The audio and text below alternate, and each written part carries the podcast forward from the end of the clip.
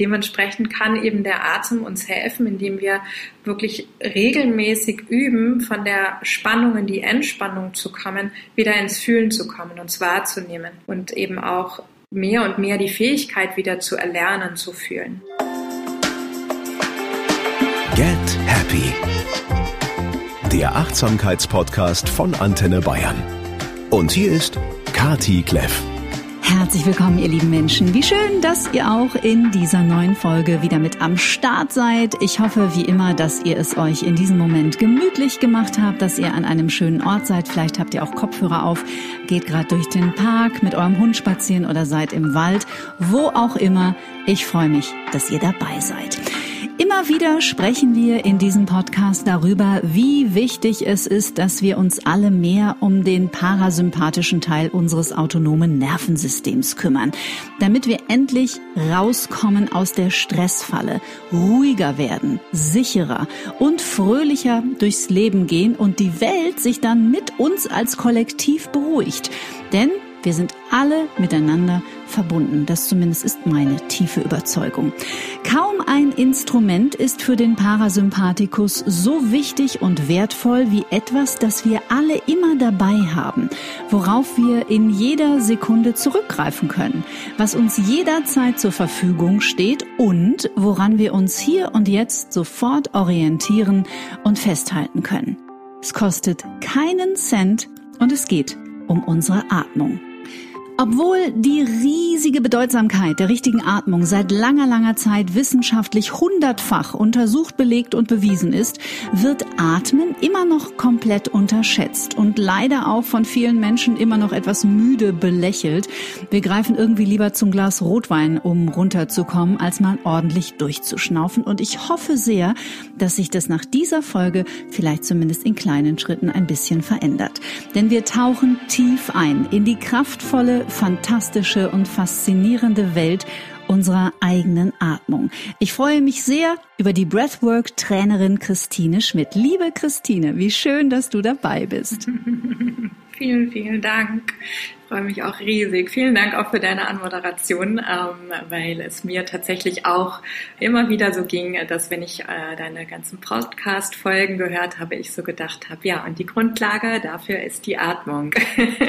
genau, jetzt muss man dazu sagen, dass die Christine und ich schon seit Monaten in Kontakt sind und jetzt klappt es endlich und du hast in der Anmoderation gerade schon wissentlich genickt, weil die Atmung immer noch viel zu wenig Beachtung bekommt und auch immer noch tatsächlich ein bisschen belächelt wird, oder? oder? Ähm, in der Zwischenzeit glücklicherweise nicht mehr. Es war tatsächlich so, als ich 2012, 2013 ähm, dann Schluss letztendlich meine Ausbildung gemacht habe zur Atemtrainerin. Äh, damals wurden, wurde ich schon immer wieder gefragt, was unterrichtest du da genau? Und wurde tatsächlich belächelt. Also so das, was man, was, was man halt kennt. Also der Spruch von, wieso mache ich doch sowieso von alleine? Mhm. Ähm, wieso braucht man denn da einen Trainer? Etc. etc. Und in der Zwischenzeit muss ich wirklich sagen, sagen, in den letzten zehn Jahren ist viel passiert. Mehr und mehr Menschen können was mit dem Thema anfangen.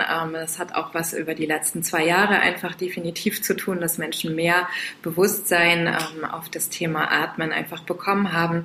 Und ähm, so wie ihr es ja auch immer im Astropod besprecht, haben wir ja ein neues Zeitalter begonnen, das Luftzeitalter. Ja. Das ja eben auch was mit dem Thema Atmen und Stimme zu tun hat und seine eigene Stimme zu bekommen. Und das ist natürlich eng verknüpft auch mit der Atmung möchte ich an dieser Stelle kurz auf den Link hinweisen, äh, packen wir in die Show Notes. Es geht natürlich um die ganze fantastische Arbeit von Alexander von Schlieffen und dem großen astrologischen Epochenwandel, in dem wir alle noch mittendrin stecken und von dem wir auch ganz schön durchgerüttelt werden. Aber vielleicht ja. mal zum Einstieg, Christine. Atmen wir alle falsch? Mm, das ist so, äh, also das, es gibt eine philosophische Antwort und es gibt eine Trainerinnenantwort. Ähm, die meine philosophische Antwort, worüber wir, worüber ich auch immer wieder in meinen Workshops und Retreats spreche oder auch gerade mit unseren Studentinnen in der Ausbildung ist, dass es für mich gibt es kein falsches Atmen, weil der Atem einfach wie ein Fingerabdruck ist und so wie du atmest, so lebst du dein Leben. Und wenn ich Atemanalysen mache, kann ich eben genau anhand deines Atemmusters sehen, wie du dein Leben lebst. Das finden viele Menschen manchmal spooky, dass ich das kann, mhm. aber, aber man kann es eben daran äh, genau sehen. Deshalb ist meine Philosophie, dass es eben keinen falschen Atem gibt, sondern so, wie du gerade bist und wie du dein Leben gestaltest, du perfekt bist und dein Atemmuster perfekt ist. Und gleichermaßen gibt es aber eben das, was ich als Trainerin antworte, etwas, worum es eben beim Atmen geht und dann eben das richtig Atmen in Anführungszeichen ist, eben die Nasenatmung, was auch oft viele Menschen viel zu wenig machen und ähm, ich sehe sehr viel auch Mundatmung im Alltag. Also eben durch die Nase atmen ist wichtig, dann, dass wir eine Bauchzwerchfellatmung, unseren Hauptatemmuskel benutzen und nicht so sehr viele eben in den Brustkorb atmen dass wir eher eine leichte Atmung haben, also nicht so großes Atemvolumen wirklich atmen, ja, und dass wir eben ähm, ruhige Atemzüge haben. So, es ist so statistisch, sagt man so zwischen 10 bis 14 Atemzüge pro Minute und ähm, wenn wir in eine Atemübung an sich gehen, dann versuchen wir eben ähm, pro Minute unseren Atem wirklich zu reduzieren und weniger zu atmen. Also gerade so in der Meditation ist es ja wirklich die Reduktion der Atmung, mhm. zum Beispiel die Kohärenzatmung, eine 4-4-Atmung, vier Sekunden ein, vier aus.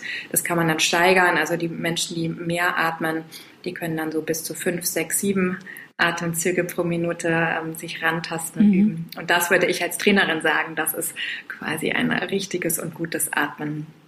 Jetzt habe ich mich beim Atmen selber schon beobachtet, während ich dir zugehört habe, weil ich immer feststelle, das passiert häufiger. Ja, so soll es ja auch sein, ähm, ja. Äh, dass ich immer beobachte, wenn ich mich ähm, zwischendurch, also ich mache das auch, das ist so in meinem Alltag verankert mittlerweile, ich mache das immer wieder, dass ich versuche zwischendurch immer wieder auf die Atmung zurückzukommen. Aber ich gehe dann sofort in diese, wie hast du es genannt, in diese großräumige Atmung, dass ich dann den Bauch mhm. gleich so komplett aufblähe. Ja. Aber das ist gar nicht immer nötig. Nee, also es geht, wenn wir ein reguliertes At ähm, Atemmuster haben, ja, dann geht es eher darum, wirklich kleinere, ich nenne das so Atemschlucke, Atemzüge zu nehmen. Also dass wir zwar eine Bauchzwerchfellatmung praktizieren, also eine tiefe Atmung, ja, also du hast vorhin ja auch über den Parasympathikus gesprochen und ähm, das Zwerchfell ist eben mit unserem parasympathischen Teil des Nervensystems ähm, verbunden und dementsprechend geht es eben darum, um eine ruhigere Atmung und eben eher so ein also kleinere Atemzüge zu nehmen, also weniger, ähm, wir nennen das Light Breathing, ja, also eher, eher weniger Atemvolumen. Es gibt Atemtechniken, da, da schaffen wir mehr Atemvolumen, da geht es aber um ein anderes Ziel dann hast du mehr Atemvolumen und dann ist es eher wie so eine innere Massage. Aber im Alltag und gerade für die ähm, regulierende Atmung ist es wichtig, eher kleinere Atemzüge zu nehmen, aber eben nicht in dem Brustkorb. Ja, der Brustkorb ist connected mit unserem sympathischen Teil des Nervensystems und dann äh, geben wir quasi so das Signal von so, hey, ähm, Stress, also äh, es ist in irgendeiner, ja, also der Kampf- und Fluchtmodus, der ja mit dem sympathischen Teil des Nervensystems verbunden ist und dementsprechend geht es eher um kleinere Atemzüge und aber tiefe Bauchzwerchfellatmung. Ich habe tausend Fragen. Gut. Für alle, die sich damit noch nie beschäftigt haben, kannst du mal erklären, was das Zwerchfell ist und warum das so wichtig ist, wo es im Körper sitzt und was es für Aufgaben mhm. hat? Mhm. Das Zwerchfell ist unser Hauptatemmuskel. Ähm, der sitzt unter den Rippenbögen. Das ist ein riesengroßer Muskel und ich kann jedem nur empfehlen, ich schau mal vielleicht, ich finde bestimmt ein gutes Video, was du dann ähm, nochmal verlinken kannst Gerne. auf YouTube. Es ist wirklich faszinierend. Und das Zwerchfell ist eben, wenn wir einatmen, dehnt das Zwerchfell sich aus. Also es wird ganz weit, ja. Es ist eben, also unsere Lungen atmen nicht, sondern wir haben eben dieses ähm, große Zwerchfell, was darunter sitzt und was uns hilft, wirklich ähm, beim Ein- und Ausatmen. Und das ist auch noch verbunden und connected mit, mit unseren Organen, aber eben auch mit dem Nervensystem. Und deshalb ist es eben auch mit ein, ein ganz wichtiger Muskel, wenn wir so im übertragenen psychischen Sinne ähm, sind, ja, der sich halt auch sofort wieder anspannt, wenn äh, unter Anspannung ist, wenn wir unter Stress geraten. Und ähm, seine Aufgabe ist eben, ähm, uns bei der Atmung zu helfen, ja, also dass wir eben gut ein- und ausatmen können, ist aber auch sehr, sehr eng ähm, verbunden mit unserer, mit unserer Gefühlswelt. Ja, also wenn wir zum Beispiel so das Thema Stress haben, also psychischen oder wirklich auch Jobstress mhm. beispielsweise, Alltagsstress, ja, dann ähm, genau Alltagsstress, dann ist eben der das Zwerchfell mit der Muskel, der sich sehr, sehr schnell auch zusammenzieht und verkrampft. Und wer ja. das noch nie beim Osteopathen hat mal checken lassen, der hat noch nie erfahren, wo man Schmerzen haben kann im Körper, von denen Stellen man nicht einmal wusste. Also Verspannungen im Zwerchfell hat wahrscheinlich jeder, kaum einer weiß es. Und wenn man einfach mal darauf anfängt, ein bisschen rumzuarbeiten, vorsichtig, da geht's aber unter die Decke. Ja, die Osteopathie, ähm, das wäre neben der Astrologie, ist noch eine Osteopathie-Ausbildung und eine Somatic Experience-Ausbildung. Das wären so meine, das wären noch so meine drei Ausbildungen, Schön, ja, die ich super. gerne machen würde. Ja. Ähm, und bei der Osteopathie, äh, das liebe ich eben auch sehr, weil die Osteopathie, ähm, die spricht von sieben Zwerchfällen sogar, also da geht es ja um quasi einen Schließmuskel, ja, und ähm, der Beckenbogen ist eben wiederum verbunden mit dem Zwerchfell und ähm, hier oben mit den Schlüsselbeinen, dann eben auch hier oben mit den ähm, mit dem Kieferbereich und auch hinten im Nackenbereich. Und es ist halt super spannend. Also gerade Osteopathen ähm, nehme ich auch super gerne oder sind auch mit in meinem Kompetenzteam quasi, wenn ich mit meinen Studentinnen für die Ausbildung oder auch ähm, mit den Klientinnen arbeite, weil das sind einfach so wundervolle Menschen und TherapeutInnen, mhm. die, ähm, die definitiv richtig, richtig, richtig dabei helfen, ähm, um die Zwerchfälle auch zu lösen und eben auch diese ganzen Zusammenhänge ähm, mhm. verstehen. Also es ist so faszinierend. Ich habe immer wieder Probleme mit der ersten Rippe, die mir blockiert. Mhm. Und habe letzte Woche, weil ich bin dann auch so ein Maulwurf und ich buddel mich dann rein und ich gebe mich nicht mehr damit zufrieden, dass man das einfach dann die Blockade löst und dann ich will an die Ursache ran. Ich will wissen, warum. Und dann habe ich letzte Woche einen ganz interessanten Artikel gefunden, dass auch die Blockade der ersten Rippe mit der Atmung zu tun hat ja. und mit dem Beckenboden. Ja. Und dass man sich praktisch den Rumpf vorstellen müsse wie so eine Dose, die entweder von beiden Seiten zusammengedrückt wird oder eben ähm, durch das Heben des Schulterdaches und das Runterdrücken des Beckenbodens sich wieder auseinanderdehnt. Aber das kannst du natürlich viel schöner erklären als ich. Nur mal so als, als, als äh, Inspiration, wo sich die Atmung im Körper überall abspielt. Definitiv. Und gerade, ähm, gerade der Oberbereich, wenn wir so wirklich auf die Landkarte des Körpers gucken, ja, dann hängt er eben auch oft, also hast du das auf der rechten oder der linken Seite? Rechte. Rechte Seite. Okay. Rechte Seite ist unsere männliche Seite und das ist verbunden mit ähm, Ärger, meistens Ärger auf andere. Und das, wenn ich den Körper lese, ne, dann äh, gucke ich quasi in die Vergangenheit. Unser Körper ist ja ein mhm. Archiv unserer Erlebnisse. Und, ähm, und deshalb ist es halt immer so spannend und interessant, dieses Archiv aufzulösen und es eben zu ähm, restrukturieren, ja. Und neue, ähm, ja, neue Verhaltensweisen auch zu etablieren. Und dementsprechend ist da immer so die Frage auch so, okay, wo gebe ich meinem Ärger vielleicht noch nicht richtig Ausdruck, ja, und habe noch nicht die richtigen Worte. Also es ist oft auch verbunden mit dem Kehlchakra und kann da eben in Form von Journaling beispielsweise oder auch in der Meditation wirklich da mit den Körperteilen auch in Kontakt gehen und schauen, wo kann ich neue Verhaltensmuster etablieren in meinem Leben, dass das kein Schmerz mehr für mich verursacht. Ja, also weil umso bewusster du dir in deinem Alltag wirst, wirst du auch mitbekommen, was, was dann in deinem Körper passiert und wie, wie deine Verhaltens, also ja, ob du einfach mitkriegst, was mit deinem Körper passiert in einer mhm. bestimmten Situation. Und dann, wenn wir uns dessen bewusst sind und gewahr sind, haben wir eben die Möglichkeit, was zu verändern. Ich bin schon immer im Dialog mit der ersten Rippe. Ich habe viel hm. aufgelöst schon. Ähm, aber so die hundertprozentige Antwort hat sie mir noch nicht gegeben. Aber ich lerne auch immer besser, auch meinen Körper als meinen Verbündeten zu sehen und nicht als meinen Feind. Und ich muss äh, auch an dieser Stelle ganz klar sagen, seitdem ich aufhöre, Schmerz zu bekämpfen, geht er. Ja, genau. Ja, weil, also ich hatte das früher auch. Ich habe sehr lange Zeit für Redaktionen gearbeitet und hatte eher so ein äh, 70 und mehr Stunden Woche und habe das auch mhm. wirklich sehr, sehr geliebt, im Verlag zu arbeiten. Und wenn mein Körper dann nicht schnell genug war und nicht funktioniert hat, war das für mich immer Mangel. Also es war immer, ähm, der funktioniert ja nicht. Bis ich dann irgendwann mehr und mehr über die letzten 20 Jahre meiner Persönlichkeitsentwicklung gemerkt habe, hey, mein Körper spricht die ganze Zeit mit mir. Und der weiß, ja. bevor mein Kopf weiß.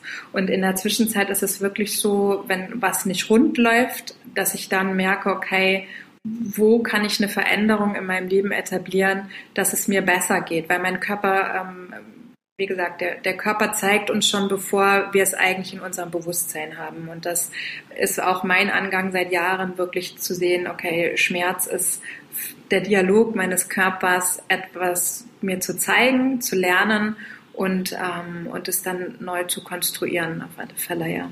Hm. Du hast vorhin in dem Nebensatz gesagt, wenn ich eine Atemanalyse mache, wie muss ich mir denn eine Atemanalyse vorstellen? Mm, nee, ähm, KlientInnen liegen äh, auf der Matte vor mir. Ähm, ich habe dann das Commitment, dass ich erzählen darf, was ich sehe und dann ähm, lese ich quasi anhand des natürlichen Atems, also ich leite eben an, dass die Person erstmal wirklich ankommt. Das ist natürlich eine Ausnahmesituation. Ne? Also gerade wenn die Person sich dann wirklich hinlegt, das ist auch in gewisser Weise sich ja wirklich komplett zu zeigen. Und dann sehe ich eben, es ist eher eine flache Atmung, eine tiefe Atmung. Atmet die Person hektisch? Gibt es Stellen im Körper, wo gar kein Atem fließt, also wo gar kein Atem hinkommt, wo sehr, sehr viel Spannung und Anspannung ist? Und das, was ich dann erzählen darf, der Person ähm, erzähle ich dann anhand des äh, Atemmusters und der Atemanalyse, dass die Person auch weiß, okay, da stehe ich gerade, ähm, da gibt es möglicherweise Themen aus meiner Vergangenheit, das kann ich mir nochmal für mich genauer anschauen. Also zum Beispiel, wenn das Thema Vertrauen eine Rolle spielt oder ähm, zu, ja, viel geht es tatsächlich um Vertrauen, Herzöffnung, mhm. sich zum Ausdruck zu bringen, seinen Sinn des Lebens zu finden. Das sind eben auch oft Sachen, wo wir häufig unseren Körper auch verschließen. Und das Allerbeste, wie es natürlich geht, ist, wenn wir uns erstmal nicht Gefühlen oder uns widmen wollen, dann, ähm, dann stellen wir die Atmung ein, was ich früher auch sehr gut gemacht hatte. Ich habe eher, hatte eher so eine Überlebensatmung vor, ähm, ja, vor dieser Geschwindigkeit.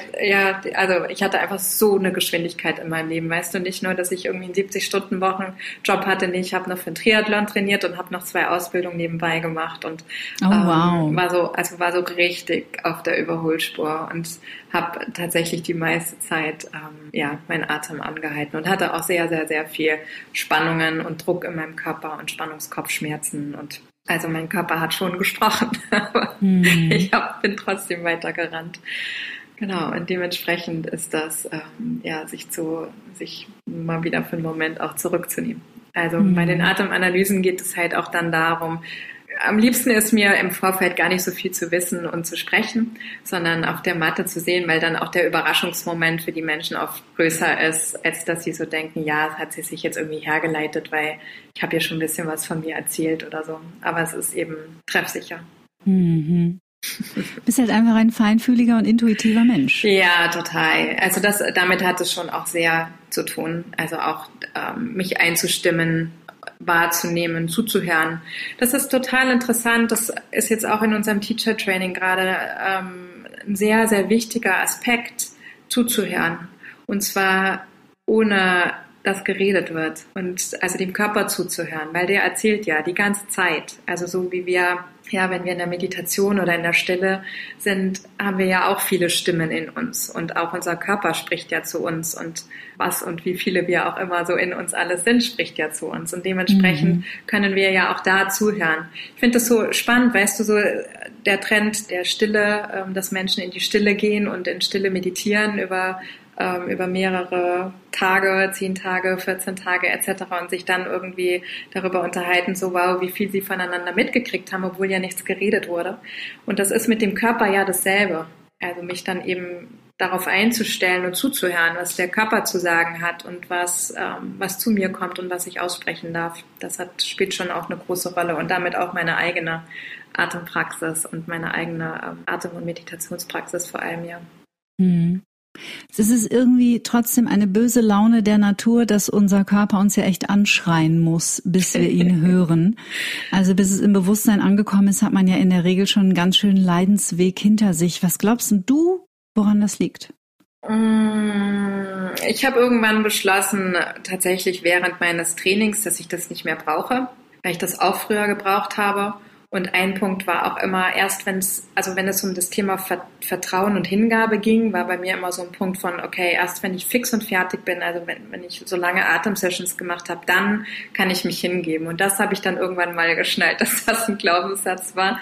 Also den Leistungsgedanken auch mit in die Atmung genommen Ja, habe ich, habe ich auch tatsächlich dann in meinen, ähm, ich habe ja, nachdem ich meinen Redaktionsjob gekündigt habe, mein Sabbatical gemacht. Und dann war mein Kalender war genauso voll wie zu Redaktionszeiten. Also die Struktur habe ich nur übertragen mit anderen Sachen, aber die Struktur war ein und dieselbe. Und das habe ich dann nach ein paar Monaten geschnallt und habe gemerkt, boah, okay, das ist, also ich bin zwar jetzt nicht mehr in einem 70, 80 Stunden Job, aber meine Verhaltensweise ist identisch. Und auch tatsächlich ein Jahr nach, nachdem ich schon in meinem Sabbatical war, bin ich von der Reise nach Hause gekommen, was oft der Fall war in der Redaktion, dass ich dann nach Hause kam und am nächsten Tag in die Redaktion bin und ich schließe meine Tür auf und denke, ah, morgen gehe ich ja wieder in die Redaktion. Und es war ein Jahr später. Weißt du, es war so crazy.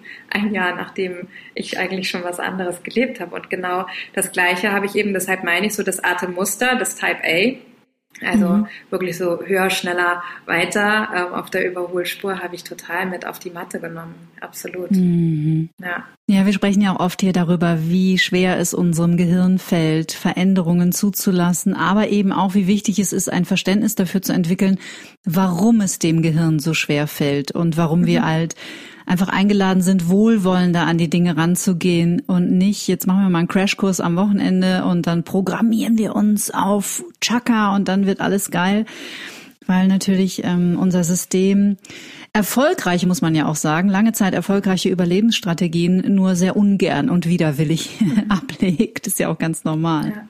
Ja, ich sage halt auch oft, so im Breathwork gibt es eben zwei Kategorien. Ja. Die eine Kategorie sind die Atemsessions, die länger gehen, also das sind so transformierende Art, ähm, Atemmethoden und Techniken, die gehen eben eine Stunde, 90 Minuten, die sind geführt. Ähm, da helfen wir uns wirklich in, tief einzutauchen, ins, also ins Unterbewusstsein. Also wir, wir versetzen uns quasi auf der Matte in, eine, in eine Stresssituation, also in eine sogenannte ähm, Kampf- und Fluchtmodus, um uns wirklich zu helfen, dann erstmal bestimmte Hirnareale auszuschalten, dass, ähm, dass wir die Fähigkeit haben, tief einzutauchen in unser Unterbewusstsein. Und gerade bei den Atemsessions können wir wirklich ähm, aus dem Unterbewusstsein ins Bewusstsein unsere Strategien, also ja, unsere, wie du sagst, unsere Überlebensstrategien und unsere Muster nach oben holen und haben aber eben auch gleichzeitig die Möglichkeit, sie dann im Alltag zu bemerken, also wenn ich dem mhm. wieder folge und dann eben halt auch zu merken, okay, und jetzt mache ich es anders, ja. Mhm. Ich vergleiche das auch oft immer so, dass,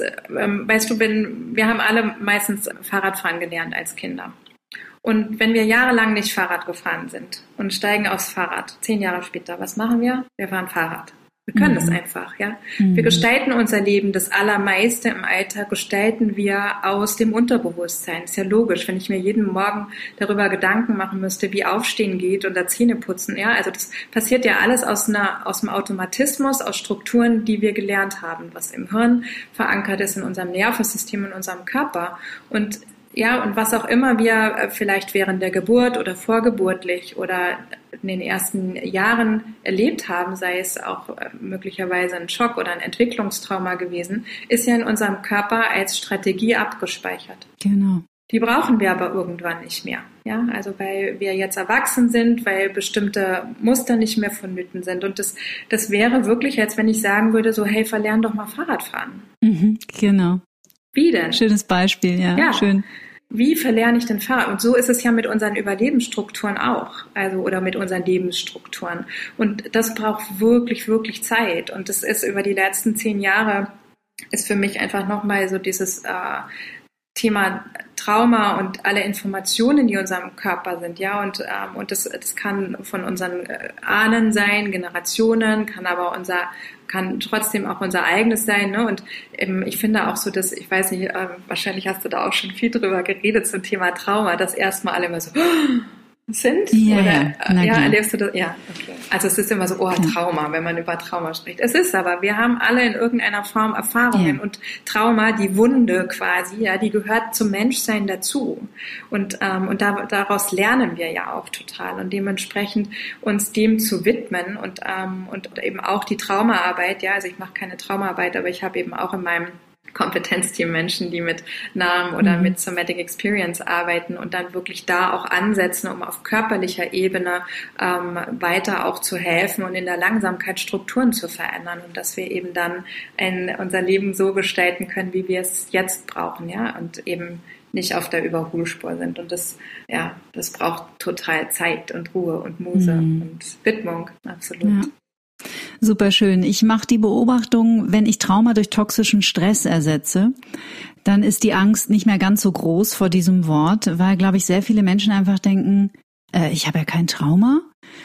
Und ähm, glaube ich, eine große Angst dahinter ist, dass irgendwas im Verborgenen liegt, woran sie sich nicht erinnern können. Aber gerade wie du äh, sagtest, Entwicklungstrauma, Bindungstrauma, das sind so viele, in Anführungsstrichen, die Little T-Traumata, also viel kleinere Traumatisierungen, die im Nervensystem abgelegt sind. Und ähm, es gibt viele Menschen, die sagen, wir sind mal per se alle traumatisiert, bindungstraumatisiert aufgrund unserer Biologie, weil wir eben so lange an der, an der Bindungsperson ähm, hängen könnte man drüber streiten, aber ich wäre da auch total bei dir. Und das Thema Trauma und gerade in Bezug auf die Atmung und so ist natürlich ja einfach sehr, sehr heilsam. Ja, total. Und ich ähm, und mir ist es auch wirklich wichtig, also dass Menschen verstehen, dass es uns alle, in, also alle in Anführungszeichen, sehr viele von uns einfach betrifft. Und, ähm, ja. und dass wir, dass das ja auch wichtige Erfahrungen sind für unsere Weiterentwicklung und Bewusstsein zu schaffen. Und ich glaube auch, dass gerade so Somatic Experience, Traumatherapie, NARM, dass das einfach auch total in Zukunft viel, viel publiker und weiter wird. Weißt du, ich erinnere mich noch an Zeiten, als, selbst als ich vor über 20 Jahren äh, in eine Gesprächstherapie gegangen bin, dann habe ich das, also in der Redaktion habe ich das vor vorgehaltener Hand erzählt. Also nur nicht so vielen Menschen erzählen, weißt du. Und das finde ich ist ja in der Zwischenzeit schon sehr viel mehr in der Gesellschaftsmitte, dass Menschen erzählen, ja.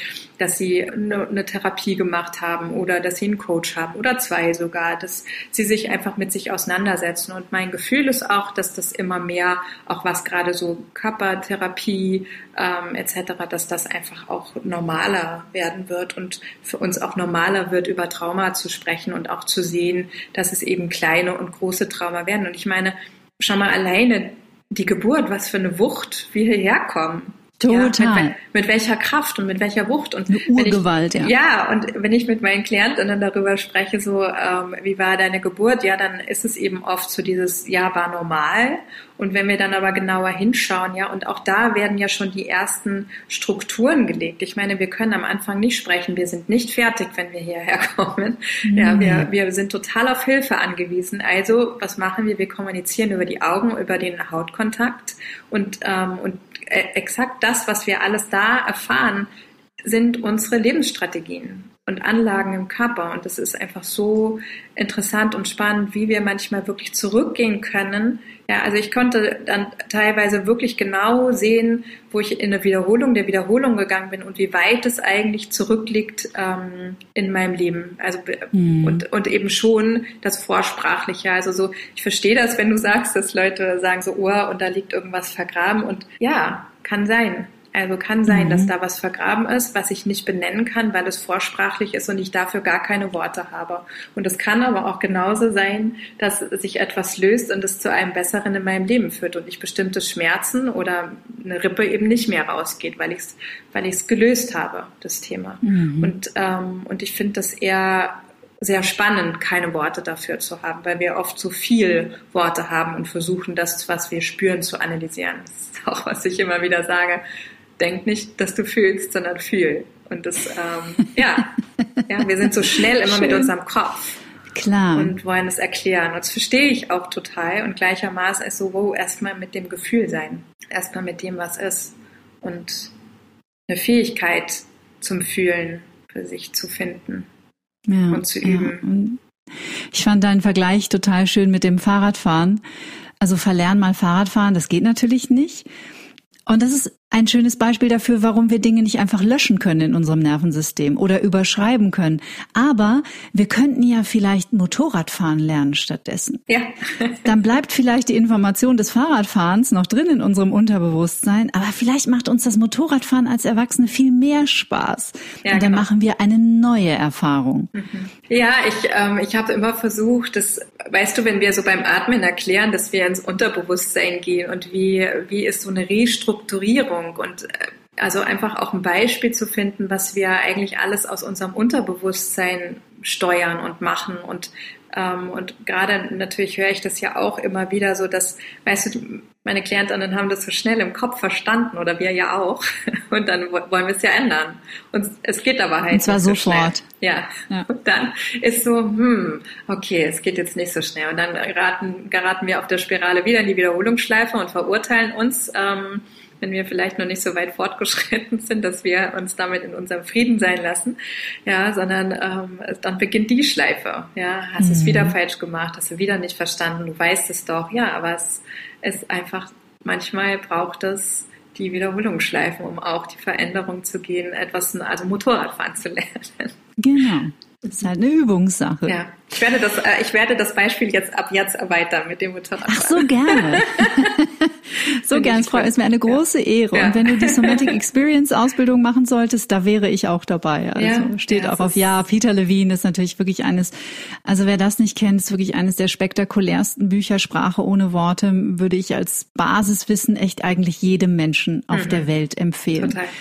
Und das ist doch so genial, wie krass weit im Voraus ähm, er war. Ich weiß nicht, der ist irgendwie in Ende 70 Mitte 70, oder so, Mitte Ende 70, 70 irgendwie ja. so, glaube ich. Ne? Mhm. Und wenn du überlegst, so wie weit er da im Voraus eigentlich so seiner Zeit voraus war, da gibt es ja einfach einige Menschen, die ihrer Zeit schon voraus waren. Aber ich bin so, so dankbar, dass wir das Wissen haben, seine Art und Weise haben im Umgang mit dem Körper. Ähm, die Entschleunigung ähm, hat mir einfach sehr, sehr gut in der Arbeit auch, also war sehr inspirierend auch für meine Arbeit tatsächlich, es zu entschleunigen. Mhm. mhm. Ja, und ich glaube, es ist auch wichtig zu verstehen, warum ähm, kleine oder große Traumata in unserer frühkindlichen Zeit auf diesem schönen Planeten uns von unserem Körper wegführen. Also die meisten Menschen, die ich kenne, haben überhaupt keinen Kontakt zu ihrem Körper, außer er schreit irgendwann und sie haben so schreckliche Schmerzen. Wie würdest du jemandem erklären, der sich damit noch nie wirklich tiefer beschäftigt hat, warum die Atmung uns hilft, wieder in Kontakt zu kommen mit unserem Körper oder auch mit unserem Unterbewusstsein? Mhm. Auch natürlich aus deiner persönlichen Erfahrung. Naja, die Atmung, also indem wir sie uns bewusst machen, also ist der, der Atem ist ja das Einzige, was wir was wir nutzen können. Also wir können unseren Körper ja nicht beeinflussen, also unsere Nieren nicht, unsere Leber nicht, unser Herz nicht. Ja, also so das, das funktioniert ja einfach alles. Und das Einzige, wie wir es beeinflussen können, ist, wenn wir unseren Atem uns bewusst machen. Das stimmt. Das ja. habe ich so noch nie gesehen. Das, das ist stimmt. krass. Ja, damit können wir unseren Herzschlag, unseren Puls und ja, also eben auch unser Nervensystem, also sprechen ja immer wieder darum, um den Sympathikus und Parasympathikus eben auch in Einklang bringen und regulieren. Und dementsprechend haben wir eben auch die Fähigkeit, vor allem eben indem wir das Nervensystem regulieren können, haben wir die Fähigkeit zu fühlen und unseren Körper wahrzunehmen. Und dementsprechend geht es eben darum, dass wir dass wir rauskommen aus diesem, du hast vorhin gesagt, toxischen Stress, ja, oder mhm. eben unser Leben von dem sympathischen Teil des ähm, Nervensystems zu leben, was wir, was sehr, sehr viele Menschen tun, ja, weil wir einfach so viele Einflüsse haben in der Zwischenzeit, ähm, dass eben sehr, sehr viele Menschen eben ein dysfunktionales Atemmuster haben und eben auch sehr immer auch gestresst sind. Ja? Und dementsprechend, wenn wir in diesem Stressmodi sind, ja, haben wir nicht die Fähigkeit, viel zu fühlen, weil wir sind ja in so einem Überlebensmodus. Also wir Oder klar ja zu denken, ne? Frontalkortex off. Voll, off, ja. Und ich meine, wie krass. Und, mhm. ähm, und dementsprechend, ja, wenn wir über Gefühle sprechen und Wahrnehmung, braucht es eben die Entspannung, braucht es den parasympathischen Teil des Nervensystems, ja, also der auch, ne, dann funktioniert die Verdauung wieder, unser Herzschlag reguliert sich, ja. Wir können wieder wahrnehmen. Wir haben die Möglichkeit, unseren Körper wahrzunehmen und die Gefühle wahrzunehmen. Wenn mein Körper in einem Stressmodus ist, so das Gefühl hat, okay, ich muss das Überleben sichern, weil unser Körper kann ja nicht unterscheiden, rast jetzt jetzt gerade ein LKW auf mich zu und ich muss das Überleben sichern oder kam vielleicht gleichzeitig eine ärgerliche E-Mail rein und ein Telefonanruf, der mich total stresst. Oder war es vielleicht einfach auch nur ein stressiger Gedanke? Das weiß ja unser, kann ja unser Körper nicht unterscheiden. Der mhm. merkt ja nur, okay, Stress. Und muss es jetzt das Überleben sichern sein und ich muss alle, ähm, ja, alle, meinen ganzen Körper anspannen, ja, der Herzschlag wird schneller, die, die Muskulatur spannt sich an, ja, und ich sicher also mein Überleben. Oder habe ich eben die Fähigkeit, wieder in den parasympathischen Teil des Nervensystems mhm. zu gehen, okay, ich erhole mich, ähm, habe mein Leben gesichert oder ich habe die E-Mail beantwortet oder entspannt mit dem bin ich mit dem Telefonat umgegangen. Ja, und dann kann ich wieder wahrnehmen. Aber das kann ich nicht, wenn ich gestresst bin.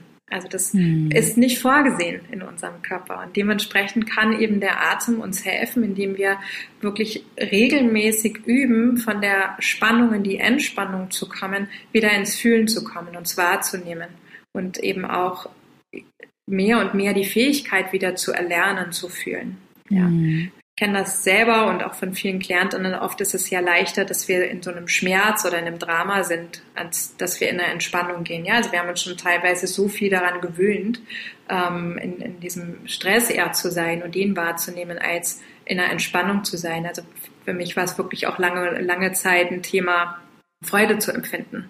Ja, also dass, dass meine, mein Körper die Fähigkeit hatte, ohne zu dissoziieren. Also Dissoziation ist, wenn wir uns von unserem Körper abspalten und ähm, rausgehen. Ja, und das, das fand ich krass. Das war absurd, dass ich dachte, boah, ich kann gar nicht so viel Freude in meinem Körper ähm, fühlen und aushalten, in Anführungszeichen. Das ist, war ich überwältigt, ja.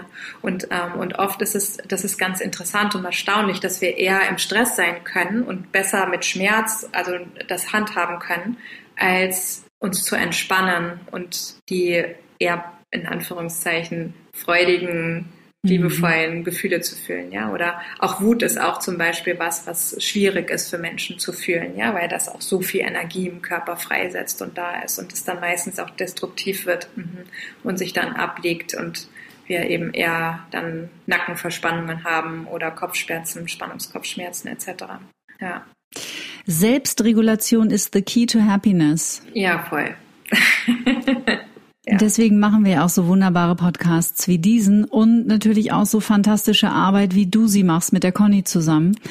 Ähm, ihr bietet Online-Kurse an, ihr bildet Lehrer aus, ähm, du hast einen ganz super süßen Instagram-Account, auf dem du auch immer wieder viel teilst mit deinen Followern.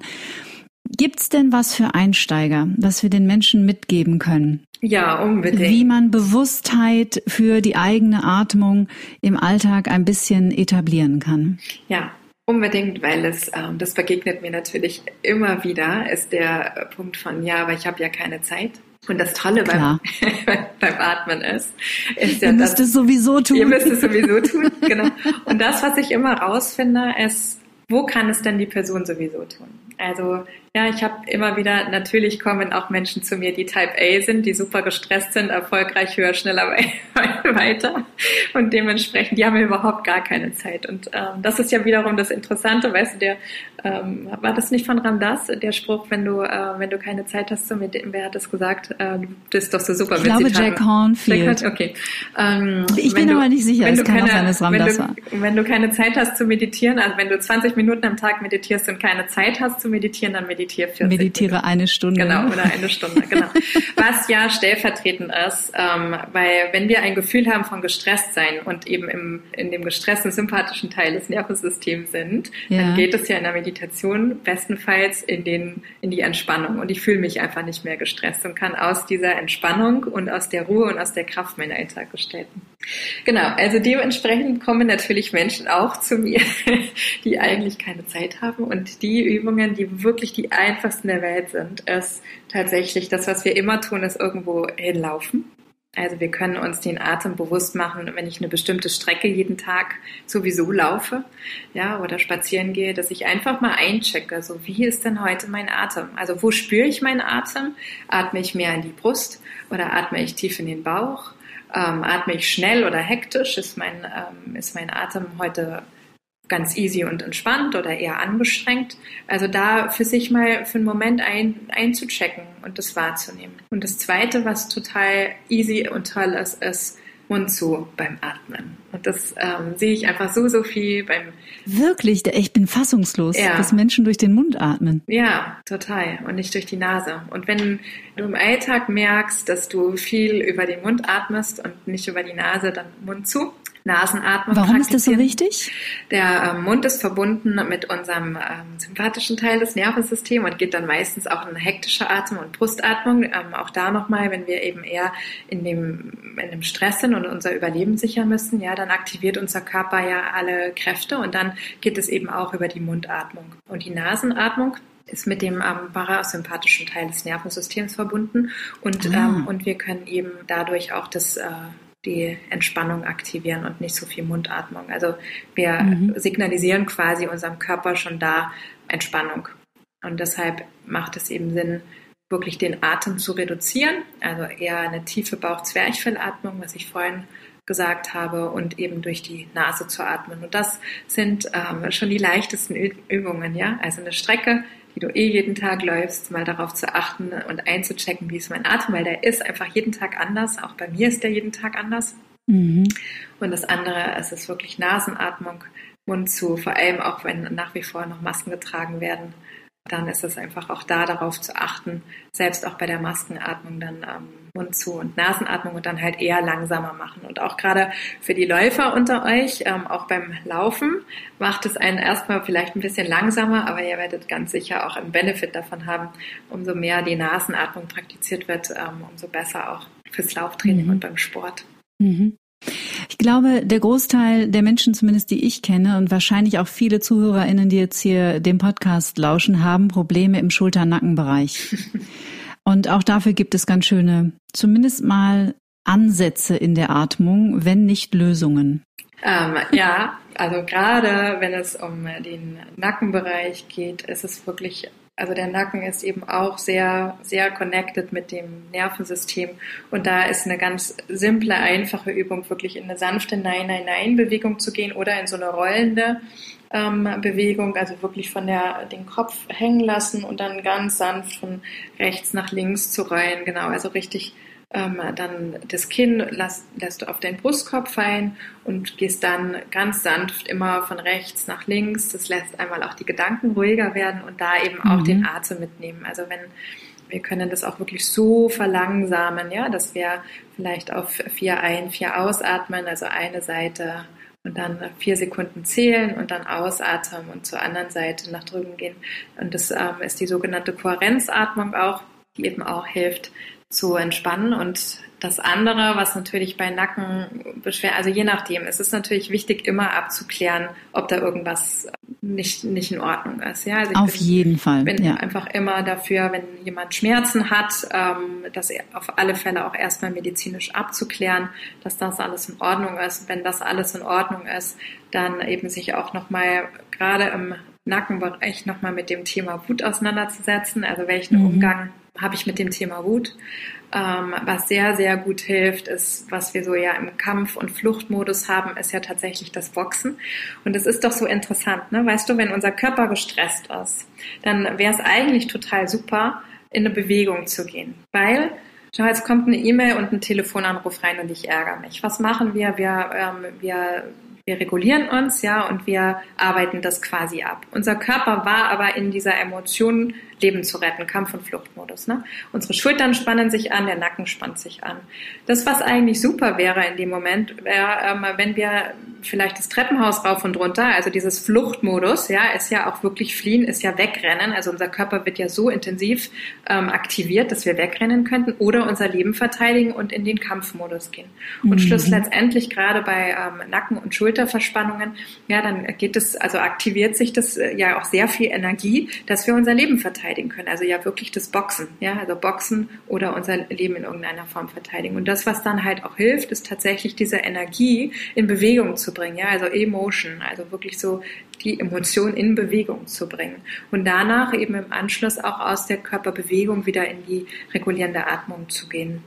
Und das ist was, was, ähm, was einfach beim Sport sehr, sehr gut helfen kann. Und dann eben beim Sport, wenn man vielleicht einen Kampf- oder Boxsack irgendwie oder einen Boxsack irgendwie hat oder ein Kampftraining gemacht hat etc., dann ist es äh, auch total super, in die sogenannte Kohärenz, in die 4-4-Atmung zu gehen. Also vier Sekunden ein, vier Sekunden aus und, ähm, mhm. und dem Raum zu geben. Also dieser Energie, also das, ja, und das ist ja blockierte Energie, mit der wir nichts gemacht haben. Wir saßen weiter am Schreibtisch, haben eine E-Mail beantwortet und uns zwar geärgert, Aber wir haben erstmal, wir machen ja nichts mit der Energie, die in unserem Körper freigesetzt wird. Und dann ist es eben gut, ja, ähm, diese Emotion auch in Bewegung zu bringen. Das können wir auch auf der Matte beim Atmen machen indem wir dann wirklich in eine Körperbewegung gehen. Es kann aber auch ein richtig cooler Song sein, der einen dazu motiviert, äh, sich mal auszuschütteln und in die Luft zu boxen.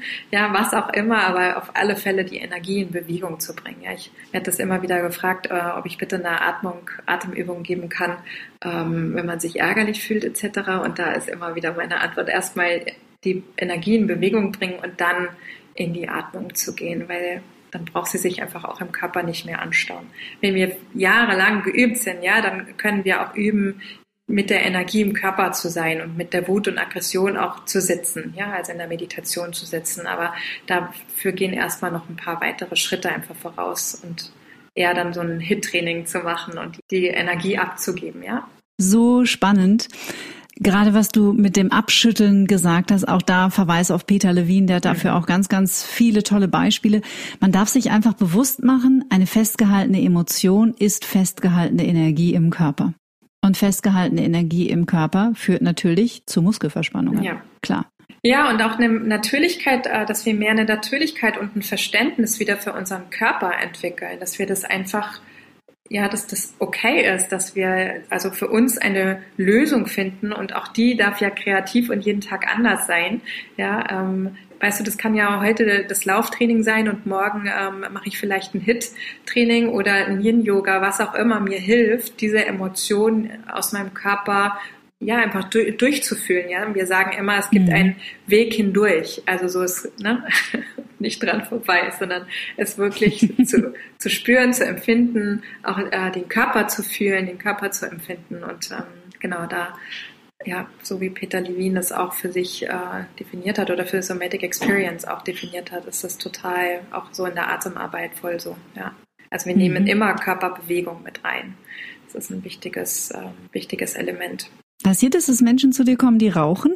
Ja, und die atmen gar nicht so schlecht. Witzig. Und da ja. gibt's aber dann auch, gibt's einen kleinen Vortrag oder? Nö.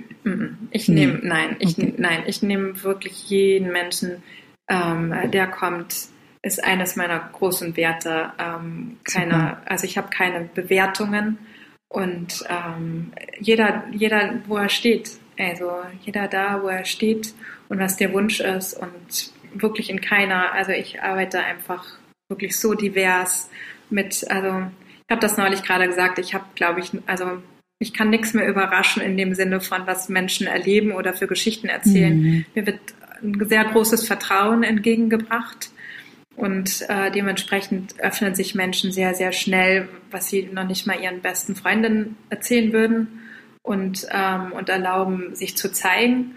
Und da habe ich einfach schon wirklich jegliche Geschichten gehört. Und es ist so, ja, okay, that's the story. Und dann, was ist dein Wunsch? Also, warum bist du hier? Was ist dein Wunsch? Wohin möchtest du dich hinbewegen? Und, ähm, und dementsprechend beim Rauchen gibt es keiner. Also es gibt bei niemandem eine Wertung, was, ähm, was so mitgebracht wird.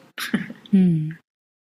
Ich weiß, dass Alexander von Schlieffen, der Berliner Astrologe, den wir beide sehr schätzen, schon vor einem Jahr prophezeit hat, es wird die Zeit der Körperarbeit und die Atmung wird in den Fokus der Menschen rücken müssen in diesem Luftzeitalter. Da musst du doch innerlich eine Party gefeiert haben, als du das gehört ja. hast.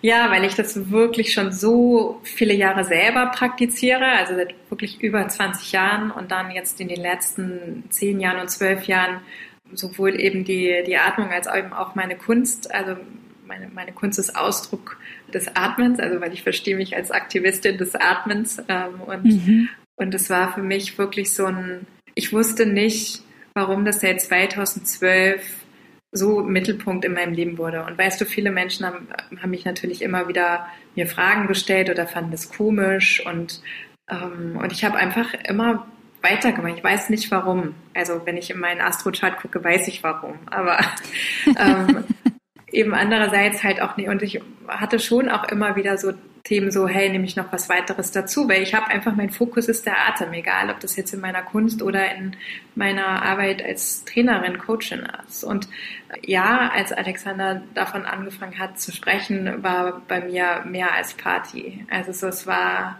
und eben auch so eure ganzen Gespräche. Ich verfolge natürlich eure beide Podcasts oder euren gemeinsamen und auch mhm. Podcast und das ist eben immer wieder, also das ist bei mir immer wieder, dass ich so denke, ja, Chaka, that's the way I like it. so, weil ich, ja, ich merke einfach, dass wir immer mehr mit Stress konfrontiert werden und ich habe vor geraumer Zeit angefangen, mein Buch zu schreiben und der Titel, mein Arbeitstitel ist, äh, wie kann Atmen die Welt verändern? Und ich äh, rufe einfach total oft Juhu, wenn ich euren Podcast höre oder das Luftzeitalter und merke, wie weiter so die Entwicklung dahin geht, weil ich einfach merke, weißt du, so wie du es am Eingangs auch gesagt hast, der Atem verbindet alles, ja, uns auf der ganzen Welt. Ich meine, wir machen das, alle Menschen tun das, ja, und auch alle Lebewesen. Und darüber sind wir so, haben wir so eine Verbundenheit. Und deshalb ist für mich der Punkt von, das ist mit ein ganz großer Schlüssel, dass wir unser aller Leben verändern können. Und wir sprechen immer, einer meiner großen Werte ist die Empathie und Mitgefühl. Mhm. Und ähm, du sprichst ja auch immer wieder mit deinen unterschiedlichen Menschen in Podcasts darüber. Und das äh, geht mir eben auch so. Und wenn wir mitfühlend sind, wenn wir die Fähigkeit haben, mitzufühlen, was ich eben durch den Atem kann. Ja, ich kann einfach wahrnehmen. Ich kann meine eigenen Bedürfnisse spüren, aber ich kann mit dir, also ich gehe mit mir selber über den Atem in Verbindung.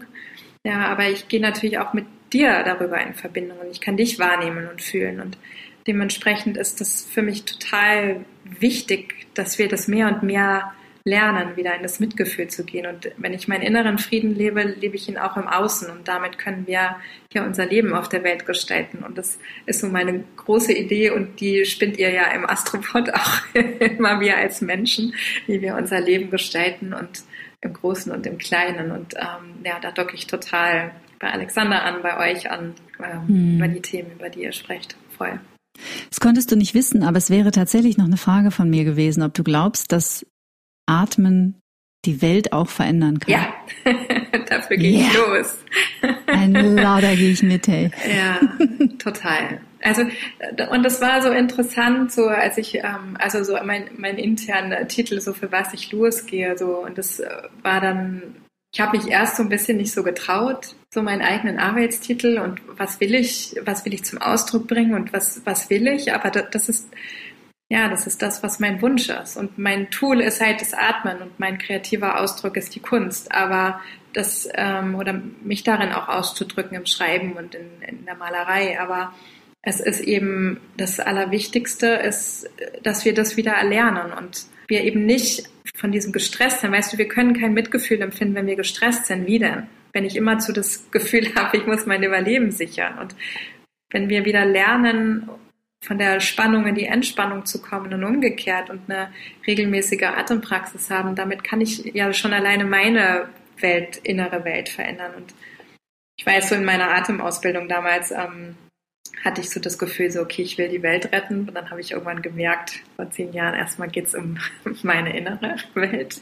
Mhm. Und dann irgendwann ähm, aus diesem inneren Frieden, den ich jetzt habe, daraus das Leben zu gestalten und eben auch damit ähm, wir, wir als Gesellschaft, weil es gibt, weißt du, wir in Anführungszeichen müssen uns verändern und das macht halt vielen Menschen Angst und das verstehe ich auch. Und gleichermaßen hilft es uns aber, der Atem wirklich diese Veränderung anzunehmen und neu zu denken. Und wenn, weißt du, wenn ich PolitikerInnen erlebe, ja, die natürlich ja auch alle total krass gestressten Job haben und aus diesem Stress heraus treffen die Entscheidungen. Mhm. Und Horror. Ja, also das ist Deswegen doch, ist das ja, glaube ich, auch manchmal so Kraut und Rüben, ne? Ja, das ist so krass. Und mhm. ich meine, ich verstehe das total, da, da wo wir auch als, ja, wo sind wir als Gesellschaft, wo sind wir auch als, als Welt, ne? Also wo, wo stehen wir auch als Welt? Und da gleichermaßen zu merken, wow, okay, umso mehr ich die Fähigkeit habe, mich zu widmen, mir zu widmen, meinem Atmen zu widmen, ähm, und wieder ins Gefühl zu kommen, mein Mitgefühl